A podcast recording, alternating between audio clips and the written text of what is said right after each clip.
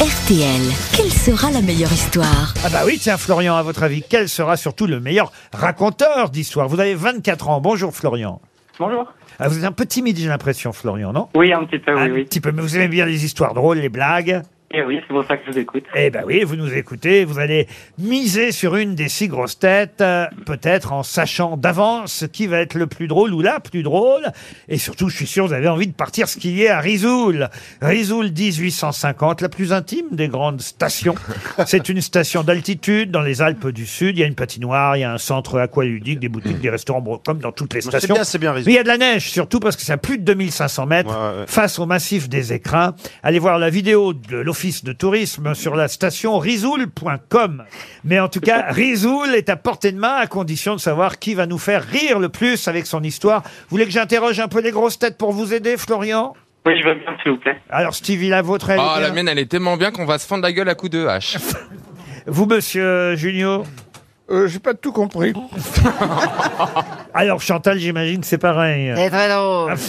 Je vais essayer de la raconter, mais je Non, pense je- qu'elle est très drôle. À Titoff, Oh, c'est une petite blague marseillaise, simple et efficace. petite blague marseillaise efficace. Roselyne, la Je vôtre vais donner au choix une histoire belge ou une histoire de sextoy. Ah, très bien. Et quant à Ariel, vous y croyez, Ariel? Oui, elle a un certain charme? Alors, Florian. Ben, je vais prendre euh, Roselyne Bachelot. Ah. Eh ben, Roselyne, on vous écoute. Et alors, qu'est-ce que vous voulez Une histoire de sextoy ou une histoire de une histoire belge? Euh, L'histoire de sextoy, alors. Ah, Alors, c'est- coquin. C'est une dame qui rentre dans un sex shop. Le vendeur s'approche. Est-ce que je peux vous aider, madame? Euh, Oui, oui. Enfin, je vais regarder. Je vais regarder parce que je voudrais un sextoy. Euh, Bon, elle semble avoir fait ses courses. Le vendeur se rapproche. Alors, vous avez fait votre choix, madame. Oui, oui, c'est ça. Je voudrais un sextoy euh, bleu. Je voudrais un sextoy vert. Et je voudrais un sextoy rouge. Alors le sextoy bleu, nous l'avons en stock. Le sextoy vert, il faut que je vous le commande.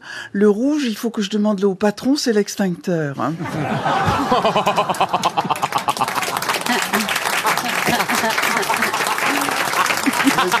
Elle est bien, elle est bien, efficace.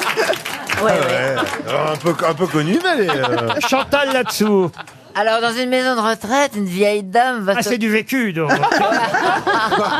Dans un EHPAD, quoi. Une vieille dame va se plaindre auprès du directeur. Écoutez, directeur, toutes les nuits, le pensionnaire de la chambre 15 me réveille pour que je lui fasse faire pipi. Bon. Le directeur convoque le vieux monsieur. Monsieur Langlois, qu'est-ce que j'apprends Vous réveillez chaque nuit Madame Dupont pour qu'elle vous fasse faire pipi? Appelez l'infirmière, Monsieur Langlois, elle est, elle est là pour ça. Non, moi je veux que ce soit Madame Dupont qui me la tienne. Mais pourquoi? Parce qu'elle a la maladie de Parkinson.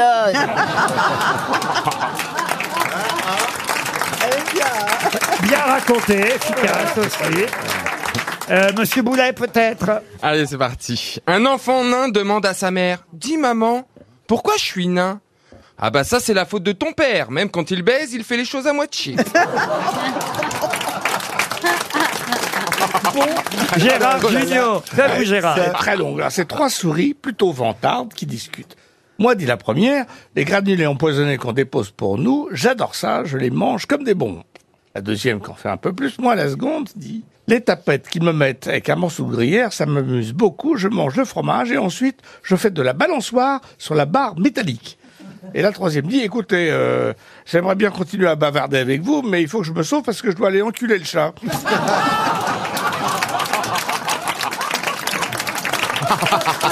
Ah bah non, mais elle est bien. Ariel, c'est à vous. Alors, un châtelain, un châtelain dit à son épouse Ma chère, nos revenus, comme vous le savez, ne sont plus ce qu'ils étaient. Il va falloir songer à restreindre notre train de vie. Si vous appreniez à faire la cuisine, nous pourrions nous séparer de la cuisinière. Et elle lui répond Si vous appreniez à faire l'amour, nous pourrions nous séparer du chauffeur.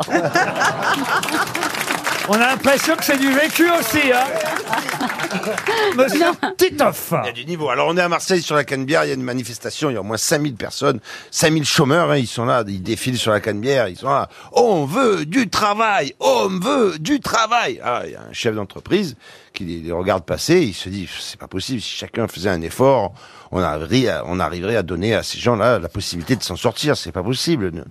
Moi par exemple, j'ai pas besoin de, personnel actuellement, mais je, je vais en engager un. Et donc il s'approche d'un des manifestants, il lui fait euh, Euh, monsieur, euh, venez, euh, suivez-moi, j'ai du travail pour vous. Et le manifestant, il fait putain, c'est pas possible, on est 5000, il a fallu que ça tombe sur moi.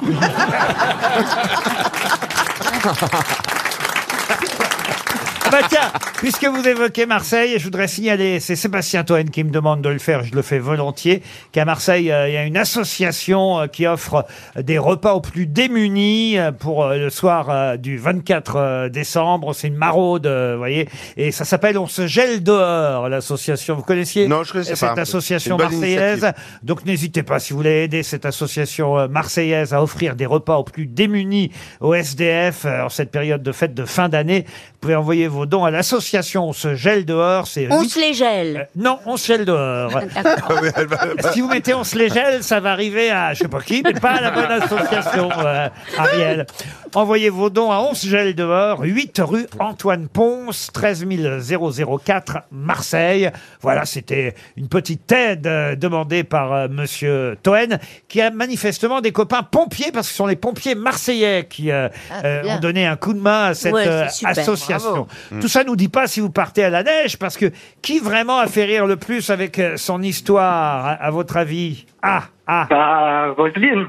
Roselyne, parce que vous aviez Mais- misé sur Roselyne. Bon, allez, Eh oui. d'accord. Alors vous partez à Rizoul, va. On m'a raconté une histoire vraie.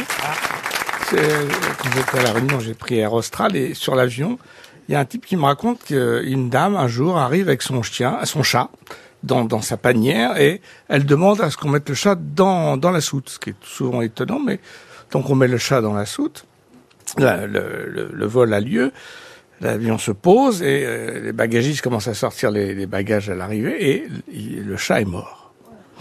Catastrophe. Donc ils Petit chat est mort. Qu'est-ce qui, qu'est-ce qui, donc ils essayent de, il y a un chat noir, puis ils trouvent un chat qui traîne un, un greffier noir. Ils virent le chat mort, ils mettent le, le chat de- dans la panière et ils, euh, ils mettent le chat sur le, le- sur le, Je sais, Tapis. je- Sur le tapis sur, sur roulant. le tapis roulant. Et d'un seul coup, la, la, la vieille dame voit son, sa panière et son chat. Elle dit, c'est pas mon chat. Et les gens se disent, merde, euh, elle a vu que c'était pas son chat. Oui, c'est pas mon chat parce que le mien, il était mort, je l'emmenais pour l'enterrer. Ah, elle est bien aussi. C'est pas une histoire c'est une histoire vraie.